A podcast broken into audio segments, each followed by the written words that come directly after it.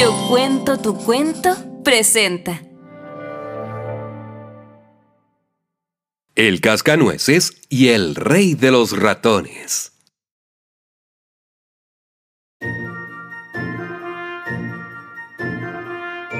El granjero Stalbaum y su señora celebraban una fiesta de Navidad. Los niños de la familia, Clara y su hermano, estaban muy contentos con la llegada de las fiestas. Esperaban con impaciencia al mago Drosselmeyer, su tío favorito, un fabricante de juguetes que siempre llegaba con alguna novedad. El mago llegó con su sobrino, Fritz, y una gran caja de sorpresas de las que fueron saliendo sucesivamente un soldado bailarín, una muñeca y un oso polar con su cría. Clara quería quedarse con la muñeca, pero su madre le explicó que era imposible. La niña comenzó a llorar desconsoladamente y finalmente Drosselmeyer, sintiendo pena de la niña, la sorprendió con un regalo especial, un gran cascanueces de madera. Por otro lado, su hermano recibió como regalo al rey de los ratones. ¡Qué contentos estaban los pequeños con sus juguetes nuevos! Las horas pasaron y los invitados a la fiesta navideña de los Stahlbaum se fueron a sus casas. Pero antes de irse a la cama, Clara bajó en silencio hasta el salón para darle las buenas noches a su querido cascanueces que esperaba junto al árbol de Navidad. La pequeña, cansada después de tanta celebración, se quedó dormida allí mismo y empezó a soñar que los juguetes cobraban vida a su alrededor. ¿Cuál fue su sorpresa cuando apareció el rey de los ratones y su banda de roedores y empezaron a aterrorizar a la niña? Pero de pronto llegaron los soldaditos de juguete comandados por el cascanueces para defender a Clarita.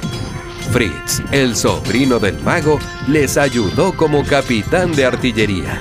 Menos mal que estaban allí para ayudarla. Sin embargo, los roedores, armados con las mejores pistolas de juguete, comenzaron a ganarles terreno poco a poco. Así que Clara también pasó a la acción. Se armó de coraje y lanzó una de sus zapatillas al rey de los ratones. Consiguió derribarlo momento que el cascanueces aprovechó para asustarlo a él y al resto del ejército de ratones que huyeron. Fue entonces cuando el cascanueces se transformó en un hermoso príncipe e invitó a Clara y a Fritz a un viaje a través del bosque encantado.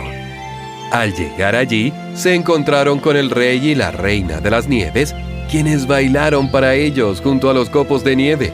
¡Qué espectáculo más hermoso!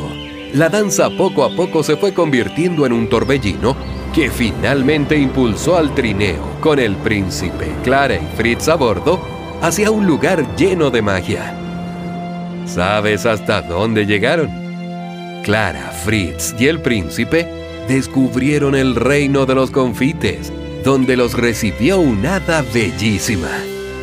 Para pasar una gran velada le pidió al príncipe que narrara sus aventuras como cascanueces y tras esto comenzó una fiesta maravillosa que culminó en un baile entre el príncipe y el hada.